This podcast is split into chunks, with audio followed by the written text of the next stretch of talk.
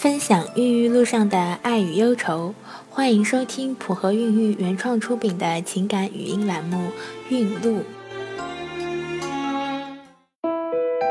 大家好，我是小何医生，又到了每周的孕路时间。小晴和大海是姑妈介绍认识的，两人相差了十岁。恋爱期间，大海的妈妈不满意小晴，但大海却没有向他妈妈让步。大海的坚持感动了小晴。认识一年后，他们结婚了。婚后婆媳关系一直不好，小晴和大海吵了好几次，可是大海总是让小晴退让，最后小晴还是妥协了。怀孕两个月的时候，小晴去医院做检查，却检查出是宫外孕，医生要小晴住院，婆婆说没必要，小晴也不懂。两天后，小晴在家里大出血，大海送小晴去了医院抢救。之后，小琴去医院复查，医生说她的输卵管破裂，再次怀孕的几率几乎为零。婆婆知道后呵斥大海：“要你当初听我的，你非不听，现在可好了，没得说，你们离婚，我只有你这一个独子，以后难不成要断子绝孙吗？”小晴很是委屈。晚上回到房间，大海抱着小晴默默流泪。他说他不想和小晴离婚，他舍不得。大海的留恋再次打动了小晴。很快，小晴打听到自己和大海可以做试管婴儿。婆婆知道小晴他们要去做试管婴儿，觉得天方夜谭，怎么可能？玻璃管子里面能长出个孩子？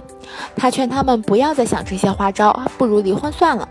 见小琴他们坚持，又说：“我可把话说在前头，钱我是一分没有的。”年底，小琴用剩下来的三万元嫁妆钱做了试管婴儿手术。万幸的是，手术一次就成功了。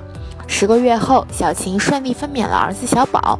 现在小宝已经十个月了，孩子活泼可爱，婆婆也很喜欢他。在家里时，婆婆对孩子宠爱有加，但她不愿意抱孩子下楼，她怕别人问这问那。尽管小晴多次从科学的角度给婆婆讲解，试管婴儿就是你的孙子，他不是来路不明的，但婆婆还是解不开那个心结。小琴以为有了孩子以后，婆婆会对自己的态度好一点，想不到婆婆还是不冷不热的一张脸。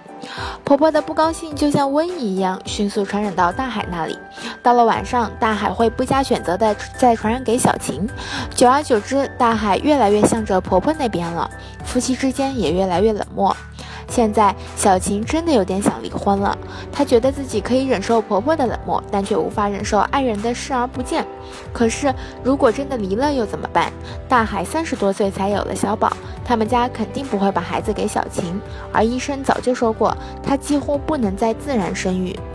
婚姻和孩子成了小晴心头难解的难题。